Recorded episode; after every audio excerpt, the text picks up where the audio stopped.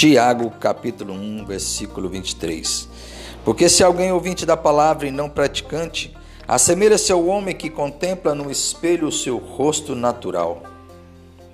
As escrituras, elas revelam o plano redentor de Deus para a humanidade. E além disso, as escrituras são de fato o espelho da natureza humana. Tiago percebe isso, é isso que ele nos diz. Quando nós olhamos para as Escrituras, nós vemos de fato quem somos nós.